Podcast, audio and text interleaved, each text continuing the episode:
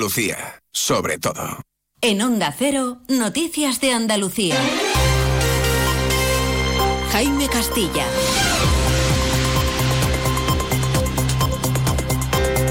Trabaja uno no se ve beneficiado nada, al contrario, nos cuesta el dinero salir a trabajar. Entonces, pues hemos decidido con nosotros mismos organizarnos y hacer las reivindicaciones igual que se está haciendo en toda Europa. Lo que trabajamos, lo que producimos, no llegamos a ningún lado, porque es que los consumos, los insumos están muy caros y entonces eh, no se gana para pagar las cosas de, que tenemos, las inversiones que tenemos hechas en el campo. Buenas tardes, han escuchado las reivindicaciones que han sacado hoy a miles de agricultores y ganaderos andaluces a las carreteras de la comunidad. Sus tractores han cortado los accesos al puerto de Málaga, a la ciudad de Granada, la AP4 que une Cádiz con Sevilla y han provocado retenciones en otras muchas carreteras. Una convocatoria que ha sido organizada de forma independiente, sin contar con las organizaciones agrarias. Y ya hay un resultado ante la presión del campo, no solo en Andalucía, sino a nivel europeo, y es que la Comisión ha retirado la propuesta para reducir en un 50% el uso de pesticidas.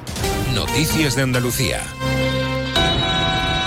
Este es el sonido que hoy se escucha en muchas carreteras andaluzas. Todavía a esta hora los agricultores y ganaderos han sacado sus tractores para protestar por las duras condiciones de trabajo que sufren desde hace años, los altos costes de producción, el exceso de burocracia o las normas medioambientales estrictas europeas son algunas de ellas. En Málaga han cortado los accesos al puerto desde primera hora de esta mañana. Allí está nuestro compañero de Onda Cero Málaga, Vicente Martínez. Buenas tardes. ¿Cómo está ahora mismo esa zona?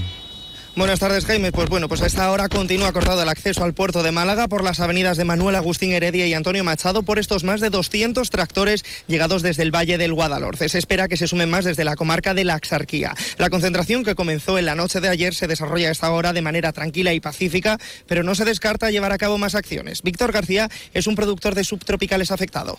Esto vamos a la ruina total. Ahora o nunca. Creo yo que, que ya está bien. Ya hay que o terminar ya con esto o abandonar todo el mundo el campo. Bloquear, bloquear, bloquear. El, y después otra zona, bloquear otra zona. De esta forma, el Ayuntamiento de Málaga recomienda el uso del transporte público y evitar el centro de la capital, ya que por el momento se desconoce cuándo finalizará este bloqueo. Gracias, Vicente Martínez, en directo. Esa es la situación en Málaga. Vamos ahora hasta Granada, donde los tractores han cortado de forma intermitente los accesos a la capital por la zona de Armilla y a la altura también de Huétor Tájar. ¿Cómo está ahora mismo la situación? Onda Cero Granada, Ana de Gracia, buenas tardes. Sí, buenas tardes, Jaime. Aquí seguimos en la GR30. Hay cerca de una veintena de tractores aparcados que interrumpen la entrada a la capital.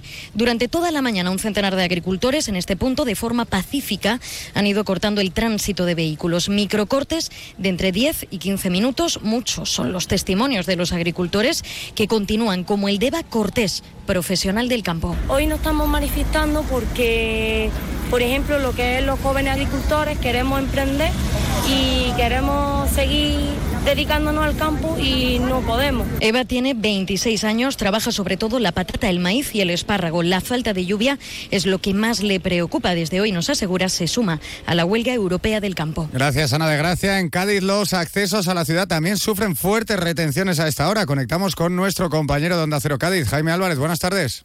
Sí, a esta hora siguen retenidos estos eh, tractores en la Cádiz 33, en la carretera que une Cádiz con San Fernando, llegando a provocar hace unos instantes un monumental atasco en esta concentración que, como otras, no está autorizada por la subdelegación del gobierno. Como decimos, esto es ahora en la capital. La DGT acaba de activar un desvío operativo en la salida de la Cádiz 33, en zona franca, en Jerez.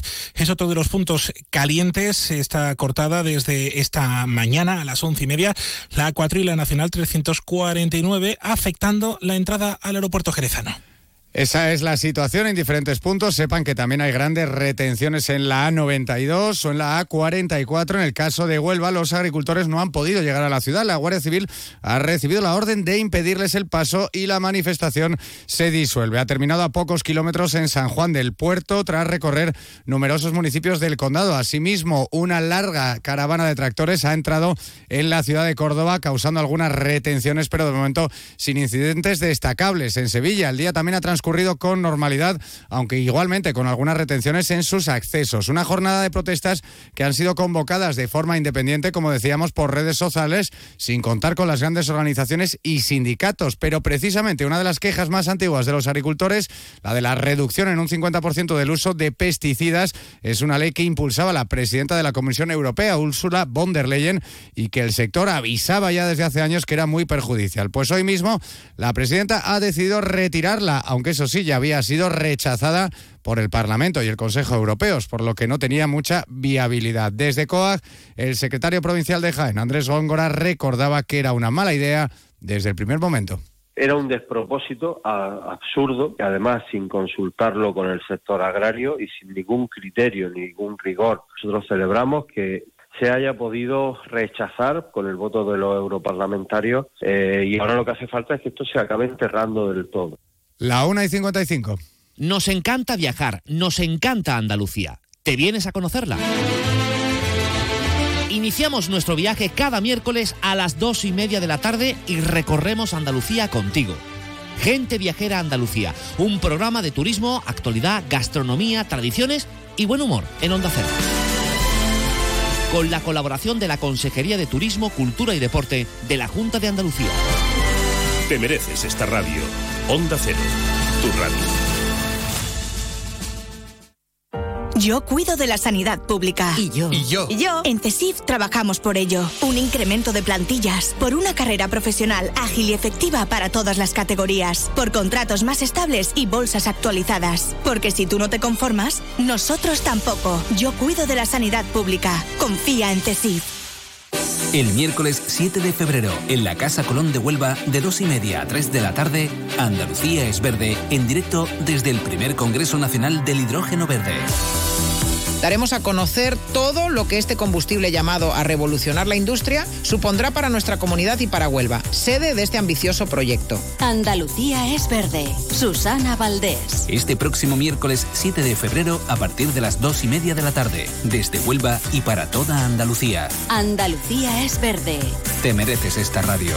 Onda Cero, tu radio.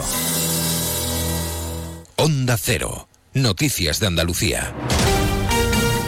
El ex trabajador de UGT Andalucía que denunció el caso del fraude de los más de 40 millones de euros de dinero público en los cursos de formación, Roberto Macías ha declarado hoy en el juicio del caso como testigo, ya ha afirmado ante el juez, que el sindicato emitía sabiendas facturas falsas con cargo a subvenciones autonómicas que acumulaba en un fondo de reptiles para gastos propios de la organización. Y en sucesos, un trabajador de uno de los ferries que cubre la línea Algeciras-Tánger ha fallecido esta noche a bordo del mismo barco cuando atracaba en el puerto algecireño. El marinero fue hallado inconsciente y sin respiración en el garaje de la nave y a pesar de los intentos por reanimarle, nada se pudo hacer por salvarle la vida. La inspección de trabajo se ha hecho cargo de la investigación.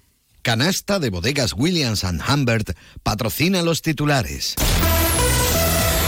El Consejo de Gobierno de la Junta de Andalucía ha aprobado hoy el Plan Andalucía Simplifica, que reduce los trámites burocráticos y que contiene hasta 500 medidas que afectan tanto a empresas que quieran invertir en la comunidad como a sus ciudadanos. El Instituto Andaluz de la Mujer y el Colegio Oficial de Administradores de Fincas han firmado una campaña de prevención, sensibilización e información contra la violencia machista bajo el lema Ilumina su oscuridad. Tiene como objetivo que los vecinos no tengan miedo a denunciar si ven o escuchan algún escenario de posible violencia contra la mujer. Y el juez ha decidido no imponer medidas cautelares contra el futbolista del Betis, William Carballo, que esta mañana ha prestado declaración en la Audiencia Provincial de Sevilla como presunto autor de un delito de agresión sexual. El jugador ha reconocido haber mantenido relaciones con la denunciante en dos ocasiones, pero dice de forma consentida. Ella denuncia que fue drogada y violada.